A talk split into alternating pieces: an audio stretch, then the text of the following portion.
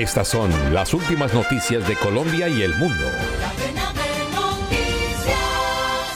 Las solicitudes de prestaciones por desempleo en Estados Unidos aumentaron levemente con respecto a la semana anterior. Sin embargo, el mercado laboral sigue siendo uno de los sectores más fuertes de la economía estadounidense. Las solicitudes aumentaron a 230 mil en la semana que finalizó el 3 de diciembre comparado con 226 mil la semana anterior.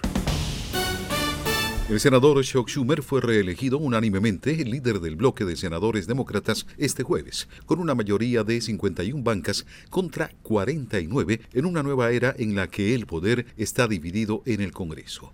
El bloque demócrata se reunió a puertas cerradas en el Capitolio para elegir su equipo de conducción para el nuevo periodo de sesiones que comienza en enero.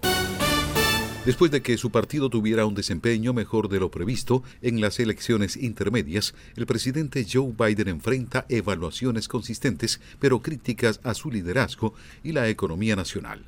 Una nueva encuesta de AP Norc encontró que el 43% de los adultos aprueba el trabajo de Biden como presidente, pero un 55% lo desaprueba. Eso es similar a octubre, solo unas semanas antes de las elecciones del 8 de noviembre que la mayoría de los estadounidenses consideraron fundamentales para el futuro del país.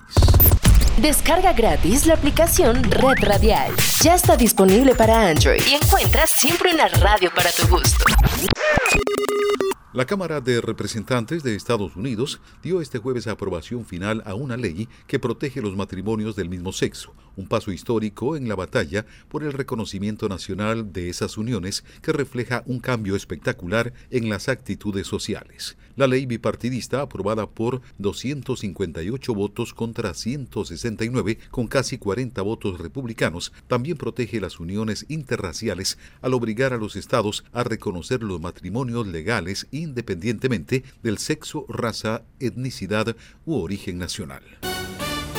La Comisión Federal de Comercio de Estados Unidos presentó este jueves una denuncia para impedir que el gigante tecnológico Microsoft compre Activision, el fabricante del juego Call of Duty, en una operación de 69 mil millones de dólares. Microsoft que fabrica la consola Xbox, anunció en enero de 2022 que compraría Activision por 68.700 millones de dólares en la mayor operación de la historia en el sector de los videojuegos.